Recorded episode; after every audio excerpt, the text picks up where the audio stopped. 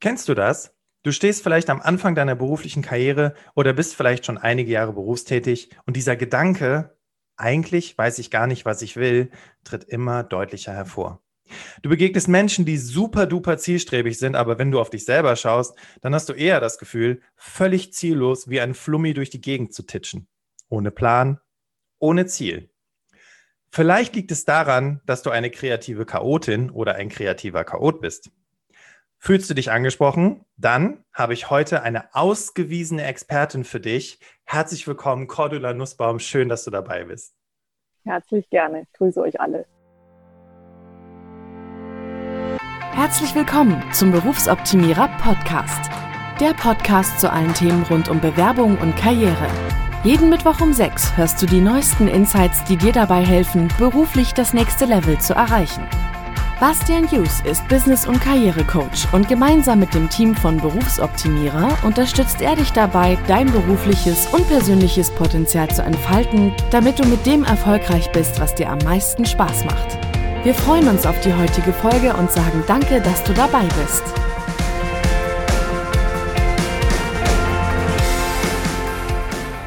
Ladies and Gentlemen, im letzten Jahr hatte ich ein Webinar für eine Uni gehalten zu dem Thema Chancen in der Krise.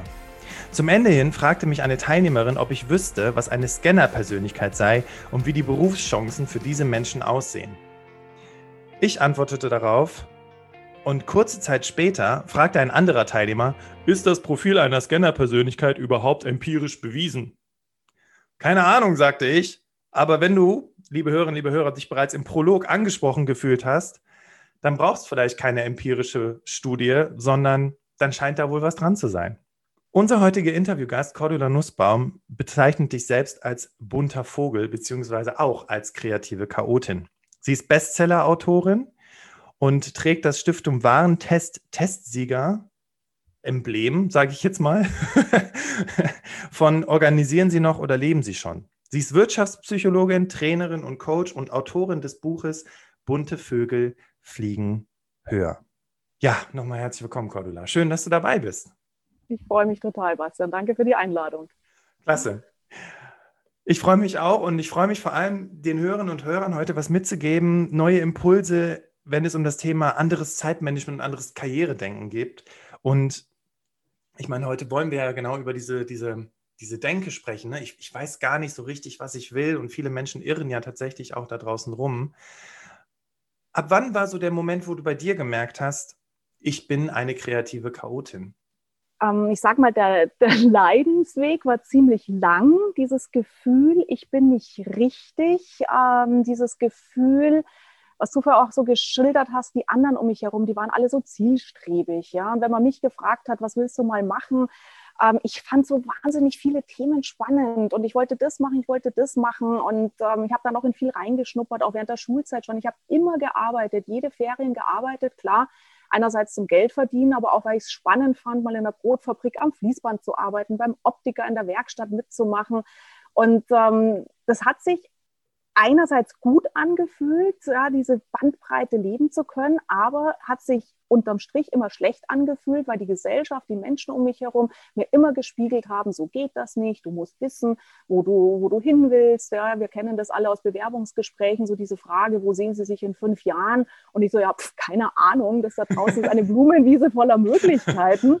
Ja. ja und ähm, es war dann schon relativ auch rund der Weg, äh, erst eine Ausbildung gemacht, das hat mich super interessiert, Industriekauffrau, dann habe ich ähm, zum Studieren angefangen und die Erkenntnis ganz konkret kam, wie ich selber an einer, an einer Weiterbildung äh, teilgenommen habe, die hieß Zaubergarten, also ein schönes, fantasievolles Wort und wo es mal eine Woche so drum ging, wer bist du, was willst du so im Leben?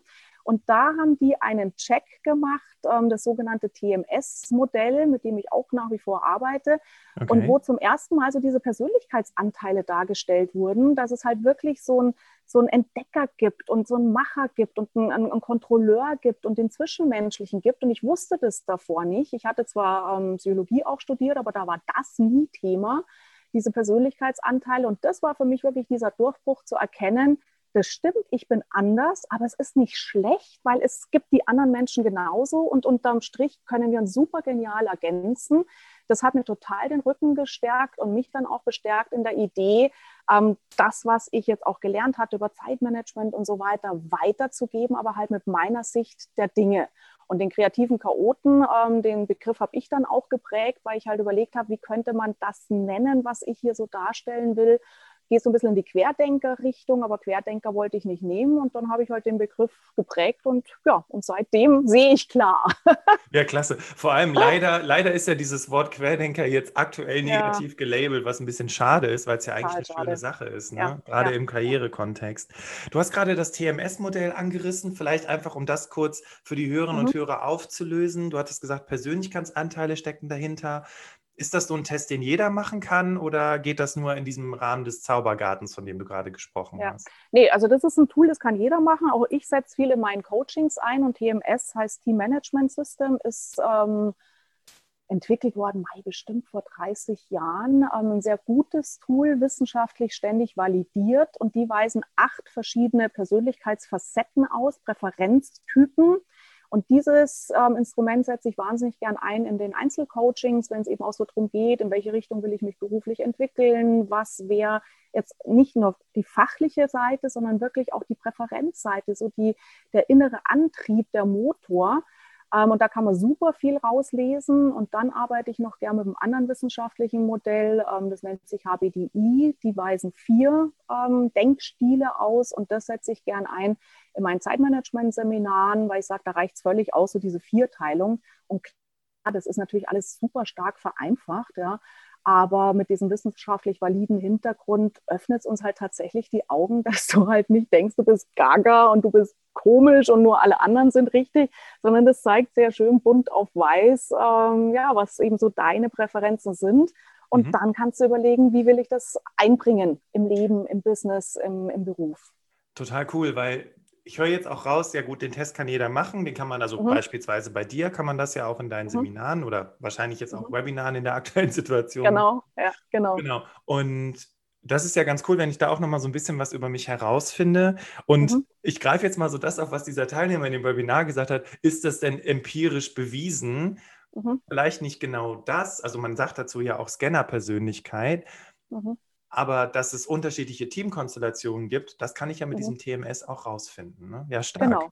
Genau. Und du kannst hier eigentlich auch, also wirklich ähm, die Teilnehmerfrage konkret beantworten. Ja, man kann es mittlerweile empirisch belegen. Und das fand ich zum Beispiel auch ganz spannend. Der Begriff Scanner-Persönlichkeiten kommt ja von der Barbara Scheer, kennen vielleicht auch einige Hörerinnen und Hörer. Ähm, und mich hat mal, also da gab es mal eine kreativen Chaotenbücher schon, da gab es auch schon das bunte Vögel fliegen höher Buch. Und dann sagt irgendwann mal eine Frau zu mir, ja, du bist ja da sehr ähnlich wie die Barbara Scher. Und ich so, wer? Ja, Barbara Scher, Taucher und uns Kennerpersönlichkeiten. Und ich kannte die damals nicht. Und da haben wir gleich alle Bücher besorgt. Und das sind wirklich auch gute Buchtipps, Barbara Scher.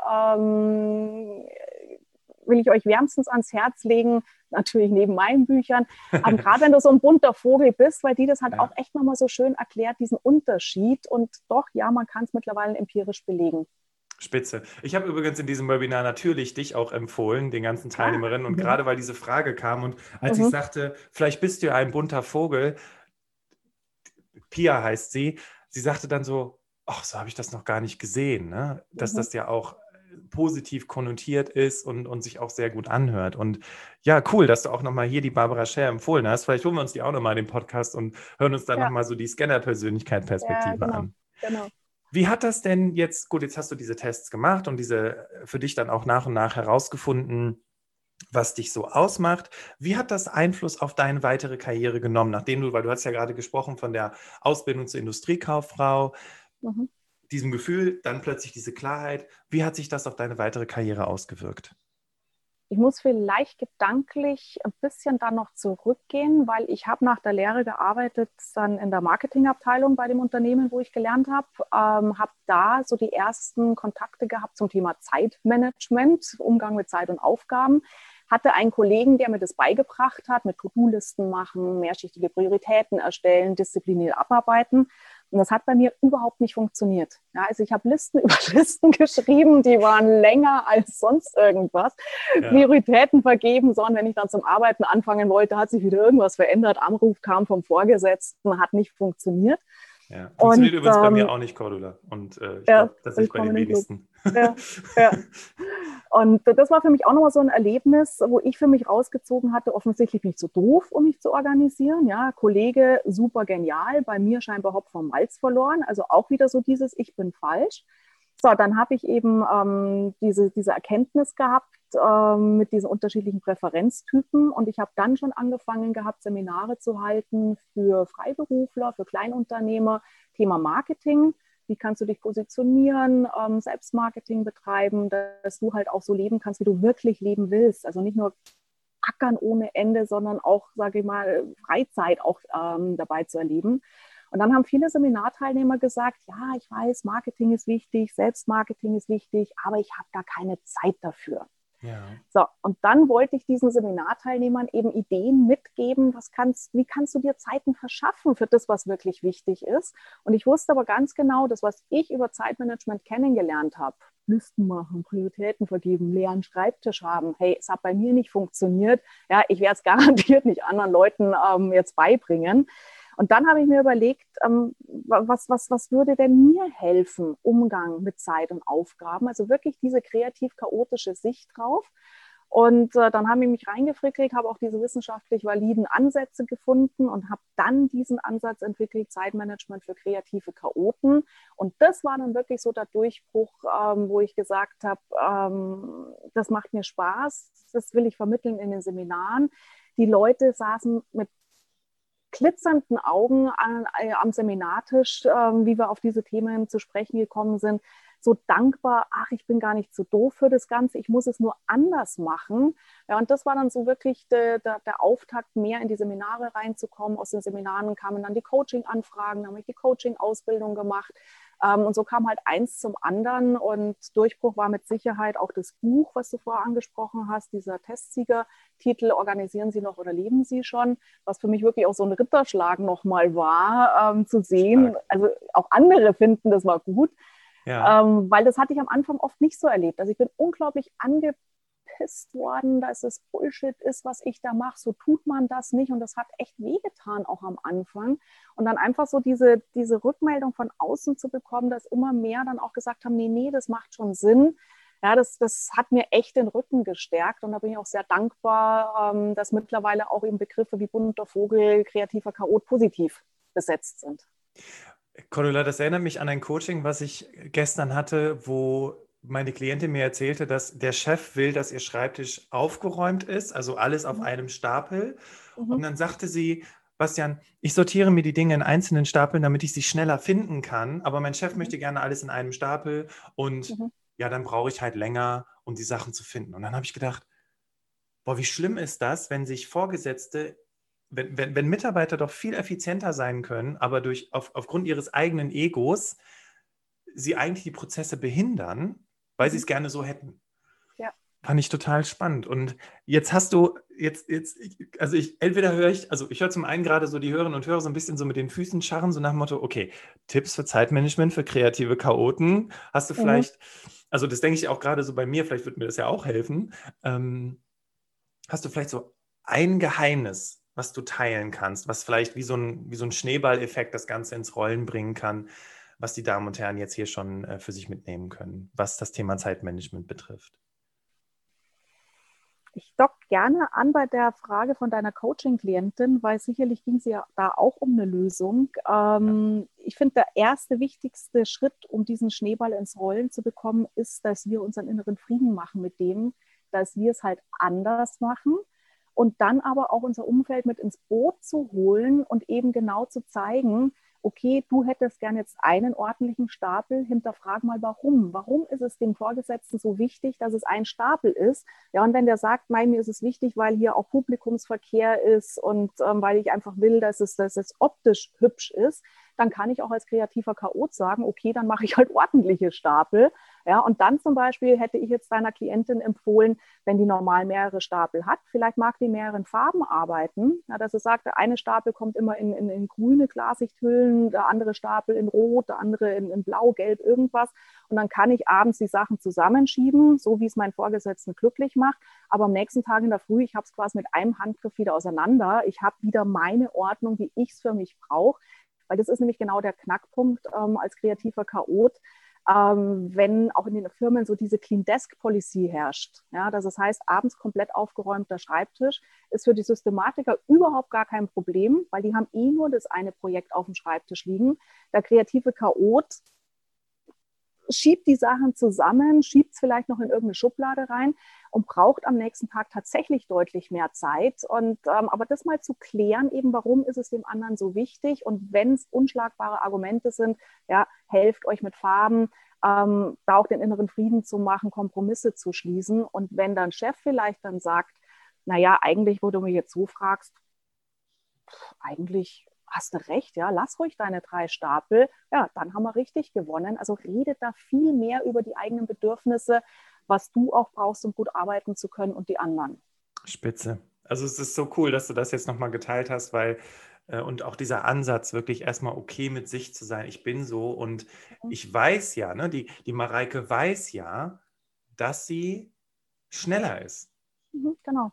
Ja, und, und das ist ja auch nochmal ein, ein wichtiges Argument, was man ja auch anbringen kann. Ne? Ja, ja. Cool. Oder weil du jetzt auch gerade gesagt hast mit den Füßen scharren, ich kenne das, gib mir Tipps, gib mir Tipps. Ähm, ganz schneller Tipp, auch Thema Prioritäten setzen. Ja, ja. Wir kennen vielleicht oder vielleicht äh, schon mal kennengelernt, so dieses Einnorden ABC-Aufgaben ähm, Papierkorbaufgaben, Eisenhower-Modell, ähm, wo du sagst, A-Aufgaben sind also super dringend, super wichtig, am besten gleich machen, B-Aufgaben wichtig, aber ähm, bestenfalls einen Termin machen und so weiter. Ähm, ich habe festgestellt, Menschen mit einem hohen kreativ-chaotischen Anteil, das sind oft die Leute, die sich in diesem A-Quadranten aufhalten. Das sind so die perfekten Last-Minute-Arbeiter. Oh. Das heißt, auf dem letzten She's Drücker... talking about me. könnte ich mal fragen, wann hast du unser Gespräch vorbereitet? Aber ich glaube, ich weiß die Antwort schon. so, aber der Punkt ist, die kreativen Chaoten, die sind wirklich auf dem letzten Meter gut konzentriert, leistungsfähig, auch kreativ. Da haben die super Ideen. Ja, und wenn ihr einen kreativen Chaoten zwingen würde, sagen, Basti, ähm, bitte bereite das Gespräch mit der Cordula drei Wochen vorher vor, ja, weil dann hast du Puffer und dann kann da nichts mehr schiefgehen. Dann sagt der innere Basti, oh Gott, wie langweilig, ja, ich habe da im Kalender drin, ich, ich ziehe diesen Termin, diese Aufgabe von einem Tag in den anderen rein, schlechte Gewissen steigt. So, und für mich der Punkt, auf den ich raus will, ähm, nutzt dieses Last-Minute-Gehen, also auch das ist empirisch belegt. Ja, kreative Chaoten verfügen über etwas, das nennt sich Überraschungskompetenz. Auch das wow. wurde gemessen. Mhm. Überraschungskompetenz. Und das heißt, spiel diese Überraschungskompetenz wirklich aus, wo es dir gut tut, wo du auch wirklich weißt, du lieferst auch eine gute Qualität. Mir geht es jetzt nicht darum, auf den letzten Meter irgendwas hinzurotzen, ja, sondern wirklich zu sagen, da liefere ich noch eine gute Qualität lebt diese Überraschungskompetenz aus. Einzige Ausnahme, wenn du es viel mit Systematikern zu tun hast, die regelmäßigen Herzkasperl kriegen, weil sie nicht wissen, ob der Oberchaot wieder pünktlich fertig wird oder nicht, dann sage ich, okay, diese Aufgaben, die mach ruhig ein bisschen früher fertig, melde auch schon äh, Zwischenstände, nicht weil es du für dich zum Arbeiten brauchst, sondern aus Wertschätzung den anderen gegenüber, gemeinsam einfach gut arbeiten, gut leben zu können. Und wie gesagt, da, wo es keinen anderen berührt, deine eigenen Aufgaben mach auf den letzten Meter und ähm, hilft zum Beispiel auch gegen Perfektionismus. haben. Du, du sagst da gerade was total Cooles, weil die Systematikerin, die diese Podcast-Folge im Nachhinein schneidet und jetzt gerade zuhört, mhm. schmunzelt wahrscheinlich gerade. Mhm. An der Stelle liebe Grüße an Susi. Und wenn man sich das jetzt auch nochmal vor Augen führt, weil uns hören ja auch Führungskräfte zu und ich merke mhm. als Führungskraft, oh mein Gott, ich, oh Gott, er, erwischt. Wir sprechen ja gleich noch darüber, was sind so mhm, die mhm. Indikatoren. Erwischt, ich bin ein kreativer Chaot, meine armen Mitarbeiter, weil ich ständig ne, kurz vor knapp denen die Sachen reinhaue. Ja, ne, ertappt. Und ja. Äh, jetzt kann ich ja damit arbeiten. Und das ist, das ist genau. richtig cool. Überraschungskompetenz, richtig schön. Dankeschön. Ja, gerne. Okay, damit die Hörerinnen und Hörer das jetzt für sich abgrenzen können und vielleicht auch das für sich erkennen können, wie merke ich denn, dass ich eine kreative Chaotin oder ein kreativer Chaot bin? Gibt es Indikatoren oder irgendwelche anderen Signale, wo ich das für mich feststellen kann? Ja, also Indikatoren, ihr könnt zum Beispiel bei mir auf der Website, habe ich einen Selbstcheck eingestellt, kreativer Chaot oder Systematiker, können wir sicherlich dann auch drauf verlinken, auf der www.kreativechaoten.com findet ihr das, wo ich mit Fragen quasi schon mal vorgehe gehe und dann rauskommt, ja, ich bin mehr so dieser Igor Ideenreich oder eher so die Hanni Herzlich, also kreative Chaotenseite, oder ich bin eher die Dr. Anneliese Logisch oder der Ottmar Ordentlich, also eher die Systematikerseite. Also da findet ihr es schon ganz gut raus. Der ist nicht wissenschaftlich valide, aber angelehnt an diese wissenschaftlich validen Checks, mit denen ich arbeite. Und ansonsten ist es ein guter Indikator, ähm, wir sind jetzt so am Jahresanfang. Ja, ähm, Januar ist ja auch immer so die Zeit, gute Vorsätze machen wenn du dich jetzt hingesetzt hast und wirklich sehr systematisch aus dem inneren Impuls zum Beispiel sagst, okay, ich gehe jetzt dreimal die Woche zum Joggen und das mache ich so und dann bis März habe ich das fertig und bis August habe ich das fertig. Also wenn du dich hingesetzt hast und dein Jahr sehr systematisch geplant hast und auch weißt aus der Erfahrung, dass du diese systematische Planung einhältst, dann bist du definitiv der Systematiker. Wenn du dich hingesetzt hast und denkst, ja, man muss doch seinen, seinen Jahre planen und man muss doch gute Vorsätze haben und du hast dich hingesetzt, hast das alles fein säuberlich ausgearbeitet, kennst aber aus den letzten Jahren, dass spätestens nach drei Tagen alles wieder obsolet ist, ja, völlig langweilig, dann ist es definitiv ein Zeichen kreativer Chaot. Ja, die setzen sich schon oft hin und wollen planen oder ziehen sich halt diesen Schuh an. Du musst doch wissen, wo du hin willst.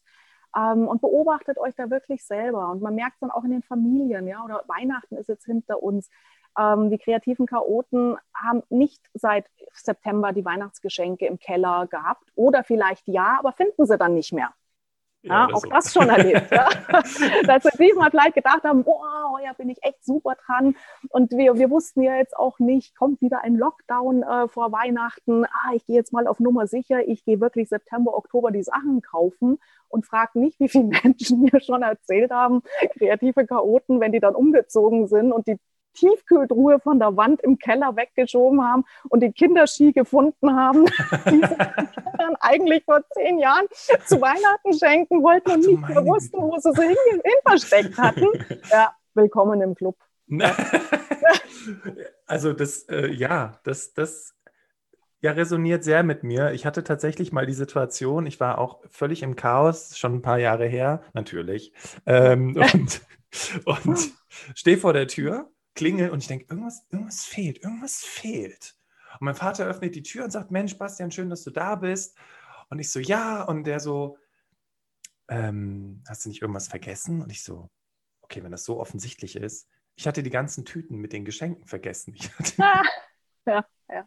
Also wieder zurückgefahren, abgeholt, wieder hingefahren. Ja ja, ja. Ne, das sind halt so, das sind, ne, oder auch äh, an die Schulzeit, wenn du noch klein bist, ständig den Haustürschlüssel vergessen oder verloren oder, oh Gott, wie viele Handys habe ich verloren? Meine Güte, mhm. meine arme Mutter, ne? Aber mhm. ähm, das sind, höre ich jetzt auch raus, das sind auch so durchaus schon so kleine Indikatoren, wo ich das bei mir selber feststellen kann. Genau.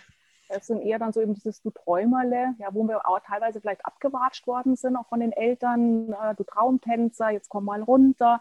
Also wenn ihr sowas viel als Kinder gehört habt, äh, wenn du so auch in, dein, in deinen Spielwelten abgetaucht bist, ähm, das, manchmal wurde es uns wirklich auch schon als Kind ab, aberzogen, ja, so darfst du nicht sein, Ideen spinnen. Ja, ja. und ich arbeite auch ja viel mit, mit, ähm, mit jungen Leuten, ich gehe oft auch in Schulen, ähm, wo ich denen schon den Rücken stärke und sage, entdeck mal auch, wie du später arbeiten willst. Und es ist so traurig, was da teilweise Kindern schon um die Ohren geknallt wird. Ähm, sagen wir ein Lieblingsbeispiel. Ähm, Grundschulkinder, wir wissen heute, ähm, da ist über 60 Prozent der Grundschulkinder, wenn die mal fertig sind, in Berufen arbeiten werden, die es heute noch gar nicht gibt. Ja? Und jetzt überleg dir mal, du wirst, hättest, ähm, du wirst gefragt worden in der Grundschule, sag mal, Bastian, was willst du später mal machen, wenn du groß bist? Und du sagst, ach, dann mache ich Podcasts und dann mache ich Coaching. Genau. Ja, dann hätten deine Eltern, deine Lehrer gesagt, äh, Traumtänzer, was ist denn das für ein Schmarrn? Ja, ja, geht ja gar nicht. Und deswegen auch hier immer, das sind auch so Indikatoren, eben bist du früher eher geschimpft worden für das ähm, oder gestärkt worden, ja, aber wie warst du da drauf? Ähm, weil das ist natürlich ein Persönlichkeitsmerkmal, das ziehst du durch. Das ist nicht irgendwas, was du auf einen Schlag hast, sondern das ist ja wirklich ein, ein Teil deines Charakters. Das erinnert mich an eine Situation, wir saßen in der Klasse, ich glaube, ich glaube, es war aber schon weiterführende Schule, fünfte, sechste Klasse. Und die Lehrerin fragte, was wollt ihr später mal werden? Ich war immer so, ich habe einfach das gesagt, was mein Nachbar gesagt hat, weil mir nichts einfiel. Und, und da war eine Schülerin, die sagte, sie möchte Sängerin werden. Und du mhm. kannst dir ja vorstellen, wie das Gekicher in der Klasse anfing. Ja, Sängerin, du hast sie nicht mehr alle. Ne? Mama mhm. hat gesagt, ich werde Anwältin, sowas in der Richtung. Mhm.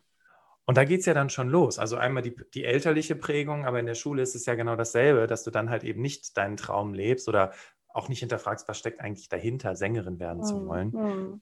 Und ja, das hat dann natürlich auch einen großen Einfluss äh, auf, die, auf, den, auf den späteren Weg.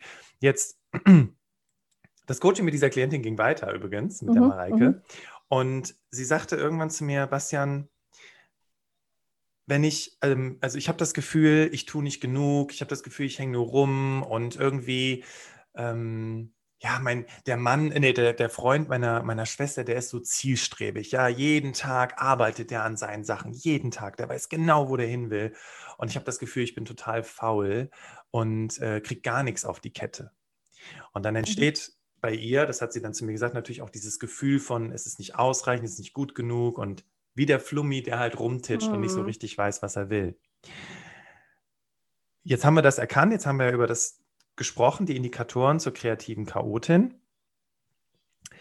Wie kann es jetzt für mich weitergehen, wenn ich auch ne, in diesem Gefühl bin, boah, die anderen sind so zielstrebig, ich ja gar nicht. Wie kann ich das jetzt in meine, klingt jetzt etwas verrückt, dieses Wort, aber in meine Karriereplanung äh, ja. einbauen?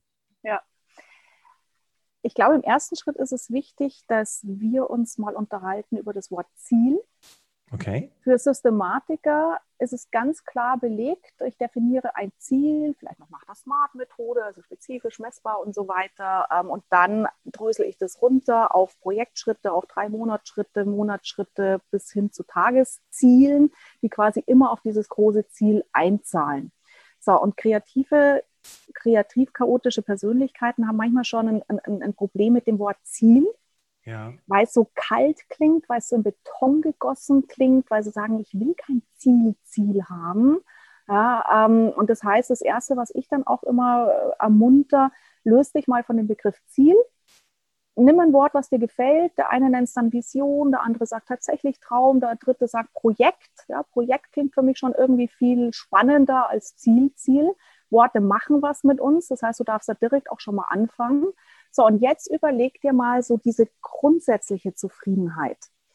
Ähm, das heißt, arbeite auch mal an deinem Thema Werte, Motive und dann ist zum Beispiel für kreativ-chaotische Persönlichkeiten ein großer Wert auf Motivabwechslung. Neu, lernen. Ähm, Wenn es mehr so Richtung Hanni Herzlich geht, Beziehungen, Familie, Kollegen, andere Menschen. So, und ähm, ich habe dann in meinen Büchern ähm, auch dieses Bild geprägt. Schau erstmal, in welchem Ozean du gerne unterwegs sein möchtest. Ähm, das ist in dem Geht ja doch Buch sehr ausführlich auch beschrieben.